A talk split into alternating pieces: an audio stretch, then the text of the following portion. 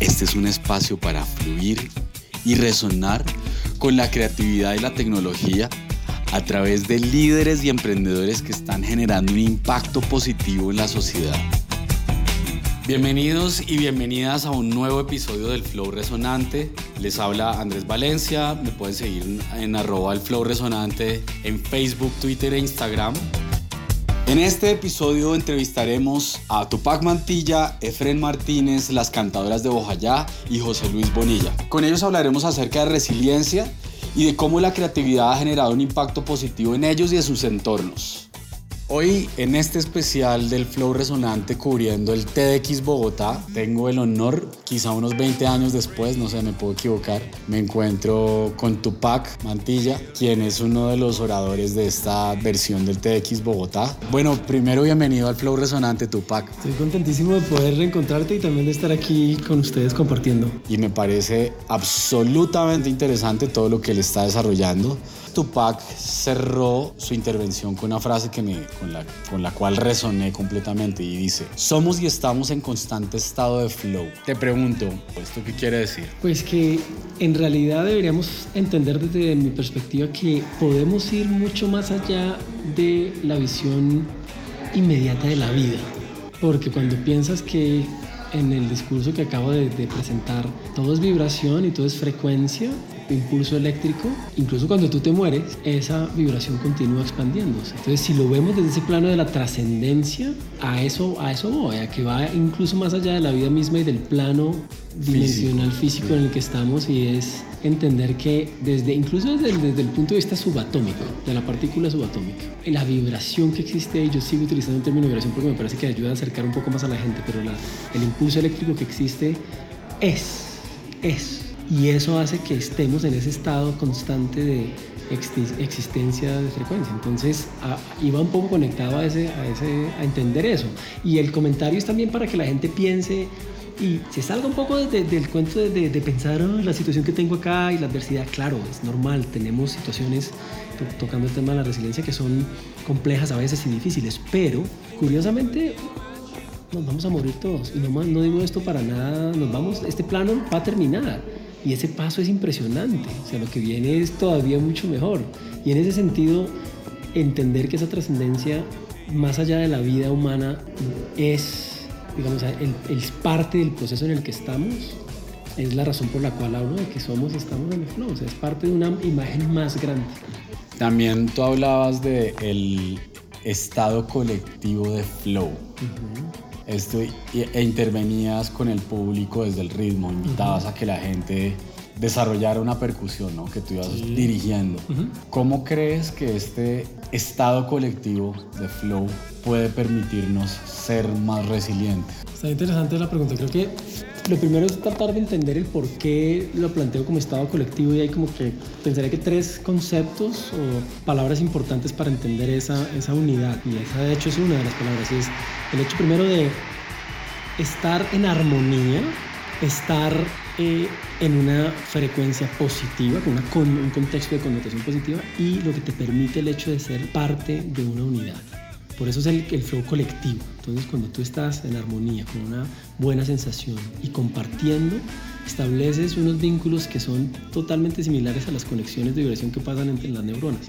Entonces, a nivel resiliente, me parece que lo interesante de, de la perspectiva es que cuando tú planteas que no estás solo en este plano, que hay una multiplicidad de vibraciones, y por eso hablaba de la matriz multidimensional y de la misma manera, cada persona con la que te encuentras es un mundo, un universo, un multiverso, como lo planteo yo. Ahí mismo encuentras herramientas para poder tener un, un movimiento resiliente en la vida. Porque te puedes reflejar, te puedes reencontrar, te puedes... Empatizar. Claro, con, la, con, con tener referentes energéticos también y ritmos que te permiten encontrar alternativas. Entonces, me parece que el flujo colectivo es algo que vale la pena mucho lograr con esas descripciones y esos adjetivos de los que te planteo ahora para que la gente sepa que, no estamos solos. Por eso lo del multiverso, por eso la posibilidad de estar como en el, en el ámbito de, de, poder entender que ser resiliente también es poder estar conectado y apoyarse de, la, de lo que hay alrededor y de las personas y las cosas que te traen bienestar para poder superar situaciones. Y ya con esta para cerrar, esta es muy referente a lo que está viviendo el país y, y, y por qué hoy estamos debatiendo acerca, ¿no? reflexionando acerca de la resiliencia. ¿Cómo crees que un lenguaje muy nuestro como el de la música, el arte, la creatividad, puede impactarnos positivamente en términos de resiliencia colectiva? Hay una lista que compartí ahorita en la charla que estaba conectada con el hecho de, qué proceso puede inicialmente uno para tener una vibración más alta, una frecuencia más alta. Eh, y hablé, bueno, habían como varios puntos, pero uno de esos es el, hecho de eh, estar, por un lado, muy relajado, la relajación, la actividad constante al aprendizaje, la flexibilidad en la vida, los puntos de estancamientos energéticos, todo este tipo de, de, actividades. Mencioné también como las actividades multidimensionales que uno puede adquirir. Cada una de esas cosas que hicieron parte de la charla están y vienen desde mi experiencia artística de músico, desde la parte que me ha hecho a mí ser creativo, que me ha permitido conectar y llevar este mensaje a gente. Entonces, por experiencia propia te puedo decir que el arte y la música te pone en esos estados de los que acabo de mencionar, en esas, en esas condiciones. Te permite la relajación, la apertura, el conocimiento, parte de desarrollo cognitivo, la parte obviamente creativa lo que te hace a ti tocar un instrumento musical, lo que te hace a ti poder cantar una canción, lo que te hace a ti el bailar. ¿no? Entonces digamos que en ese sentido me parece que por experiencia propia estoy absolutamente convencido de la importancia que existe en que en nuestro país, además con la riqueza que tiene Colombia como país, tengamos, te, aprovechemos y seamos muy conscientes de esa realidad que hay para entender que a través del poder del arte y pues en este caso particular de la música tenemos un, un, baúl de posibilidades inmenso a una cantidad de frecuencia positiva que está inmediatamente a la mano para ser resiliente. O sea, ahí, la tenemos ahí todo el tiempo. Por eso la invitación a que la gente entre en contacto con eso. Bueno, pues ahí nos veremos, nos veremos seguiremos sí. fluyendo y seguiremos resonando. Bien, Gran gracias. abrazo, Tupac. Igual, gracias a ustedes. Bueno, y siguiendo con este especial del Flow Resonante en TDX Bogotá, tengo la suerte de encontrarme en los camerinos a Efren Martínez.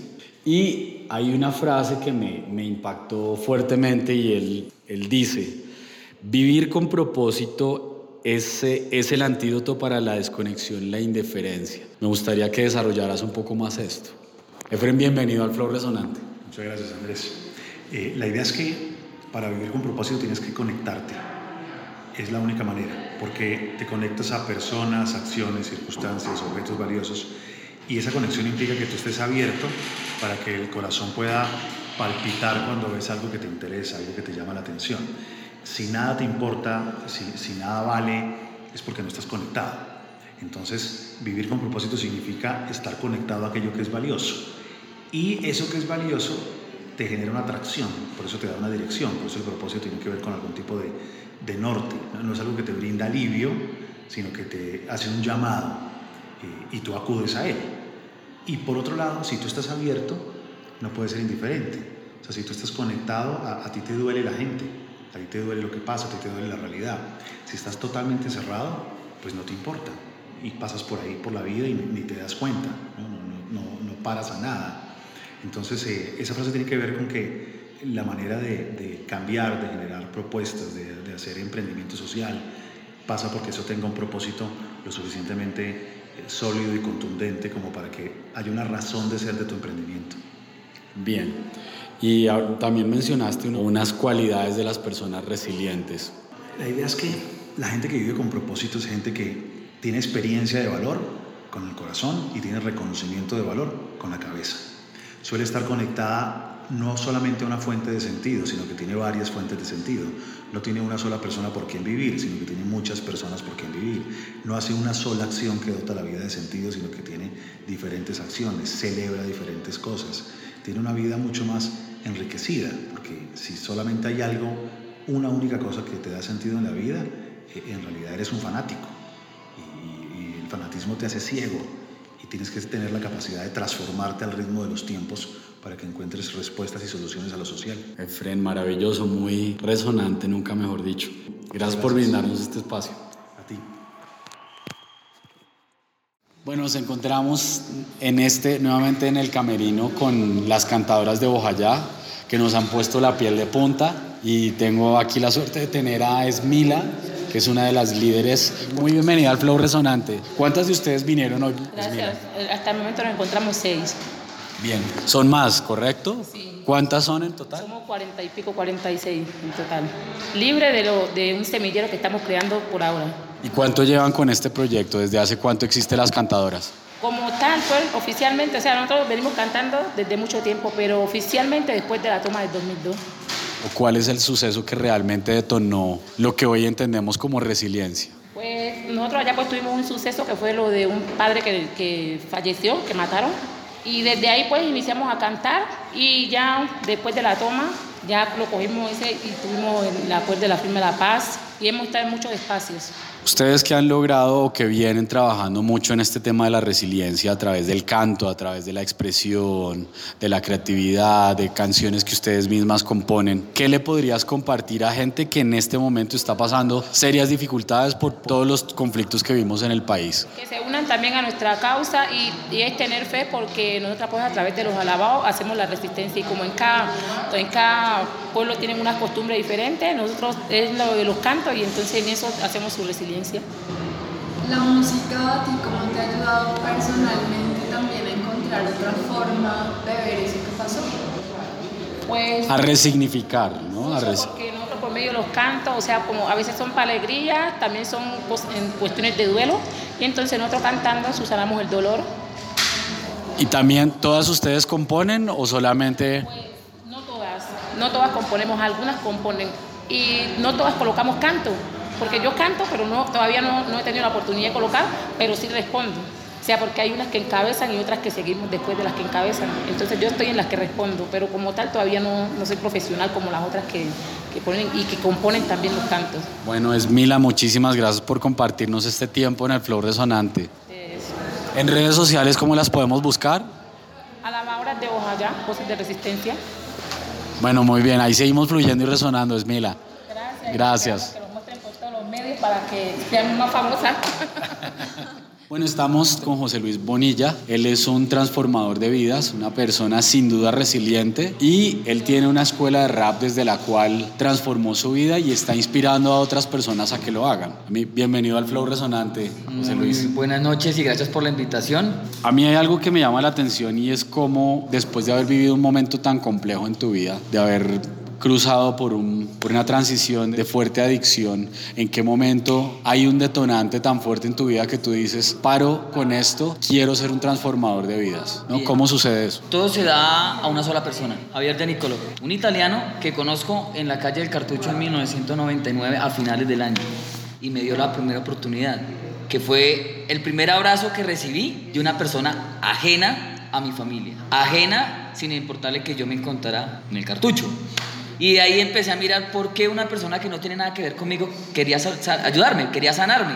Y los tres valores que me enseñó fue la familia, el amor y el respeto. Y dentro de esos incluir las herramientas instrumentales para el desarrollo.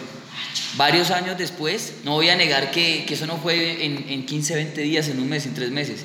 El proceso de santificación fue bravo. Y una de las cosas que me, que me ayudó a salir de ahí fue el amor, porque tenía una novia al final, eh, me enteré que estaba embarazada, no me quería ver y, yo decía, tengo que recuperarme, tengo que recuperarme. ¿Y cómo lo hice? Con la sabiduría de él. Y lo, más, lo primero que hizo él fue demostrarme que yo con la música podía cambiar las vidas, porque yo me la pasaba improvisando y cantando y todo el día con un berraco tarro. Me dijo, ¿quieres ser mejor? Pues, ¿quieres tocar la guitarra? Tócala, sí, mejor. Y yo, listo, padre. El primer regalo de él fue una guitarra al año y medio, que ya empezó a ver el cambio. Y me prometí que iba a ser, que iba a ser un, alguien grande. Tenía un mechero de grande, tenía el afro. es- Y, después sí, yo, ¿no? No, hacer la transformación de mi vida. Y hoy en día estoy a mitad del proceso porque me falta mucho, que es mostrarles a los pelados que por más que me haya cacheteado la vida y haya estado entre las drogas, en, en diferentes tipos de dolor, no me dejé morir. Y que lo más importante fue la familia la que me ayudó a salir. Y el amor por una hija, que con el paso del tiempo fue como ese apoyo. Hoy en día esa bebé tiene 19 años y yo soy el amor de ella. Ahorita me escribía, lo amo, negro, te amo. Y me escribía y yo, mi amor, yo también la amo. Me decía, desde acá te mando fuerzas. Y ella me dice, yo soy orgullosa de lo que ustedes. Yo soy orgulloso de que ella sea orgullosa de este papá. Que no le dé pena decirle que mi papá fue un drogadicto. Mi papá era un ladrón. Mi papá sufrió. Bueno, y hoy en día, ¿qué está pasando? ¿Cómo se llama la fundación y qué está pasando hoy en día con la fundación? Bien, esta fundación es una fundación sin ánimo de lucro. Una idea que nació hace varios años llamada Rap Melodía. Rap, la revolución artística popular en el lenguaje de la calle. Y la melodía, el elemento de transformación donde cojo a todo el mundo y le hago sentir que la vida necesita un cambio, independientemente cuál sea ese tipo de instrumento. Una iniciativa que nació de, de la nada, nació de la resiliencia, resistirme a lo que me había pasado y que no quería ver mis hijos en la misma situación que yo pasé. Una, una, una fundación que se, la única manera de sustento es el recurso humano. Donde voy y golpeo puertas a mis amigos. Hey, loco, regálame dos horitas de guitarra, marica. Venga, ustedes regálenme ahí dos horitas de parkour. Usted regálame dos horitas. Y consigo los profesores así. A mí me dicen los chinos, pero usted parece una manada que en todo lado está pegado y colgado, hermano. Usted es el que hace los tintos, el que baila, el que canta, el que hace. Le digo, claro, me enseñaron a ser multifacético. Y por eso es que voy, aprendo y vengo, les enseño. Y el día que yo no sé algo, busco a alguien. En ese momento estamos ubicados en la localidad de Ciudad Bolívar, en el barrio Candelaria de la Nueva. Y por las curiosidades de la vida, como no tenemos ningún registro, no estamos registrados ante Cámara de Comercio, prácticamente estamos en el anonimato, no tenemos un espacio en la Casa Cultural. Llevo seis meses de pelea con el alcalde y con los ediles de que por qué a una escuela que intenta cambiar el barrio y mejorar las, la situación de los jóvenes y evitar que caigan en diferentes problemas, ¿por qué no se le da un espacio en, un- en una casa cultural que se creó para los jóvenes? Y pues la respuesta es de que hay muchas entidades ya trabajando ahí, hay muchas escuelas de formación y pues decidí, ¿sabe qué hacer con esos niños? Parármeles en el parqueadero cada domingo, sacar un tapete de 9 metros, colocar una columna y pararme a bailarles. Y nos ha ido mejor, porque es que la comunidad es la que se da cuenta que ellos llegan desde por la mañana, ensayan, bailan, gritan, joden, hacen sus coreografías, aprenden a ser mejores personas. Y en lo poco que yo sé, les enseño. Yo no soy profesional, yo soy empírico en todo lo que hago. Y eso es lo que de pronto a alguno le da rabia. Ay, pero es que usted lo que hace, usted ni siquiera estudió. Le digo, vea la diferencia. La envidia suya es porque yo no estudié y tengo, hermano. En vez de dar esa envidia, ayúdeme. Alíese, güey. Y es lo que le he dicho más de uno, alíesen conmigo. Ayudemos para que los chicos tengan algo en que ocupar su tiempo. Todos podemos ser educadores, todos podemos ser héroes para los demás. Así funciona esto. Bueno, y ya para cerrar, ¿qué le falta a la fundación? ¿Cómo podemos apoyar? ¿Quién, ¿A quién necesitamos conectar con ustedes para que la fundación pueda seguir creciendo? Pues como conectar, yo digo que el corazón de todos, que se haga visible. Y pues en cuanto a, a colaboración, yo creo que el quiera hacer su aporte, que quiera llevar un- una guitarra, que quiera llevar una camiseta, y decirles, vea mi hermano, háganlo. Yo lo que les digo a todo el que, porque se me acerca mucha gente, uy, ¿cuánto toca invertir? Le digo, no es dar dinero, pilas. Yo no le estoy pidiendo una cuota. Yo quiero es que si le nace algo y a usted le sobra esto en su casa, hey muchachos, tengo ese tambor, vea, utilice lo que yo no lo utilizo. O hey, parce, yo sé de computación, ¿quieren aprender? Venga. Yo creo que ese es el mejor regalo para que los chicos empiecen a ver que hay otras personas en Bogotá que están interesados en ellos.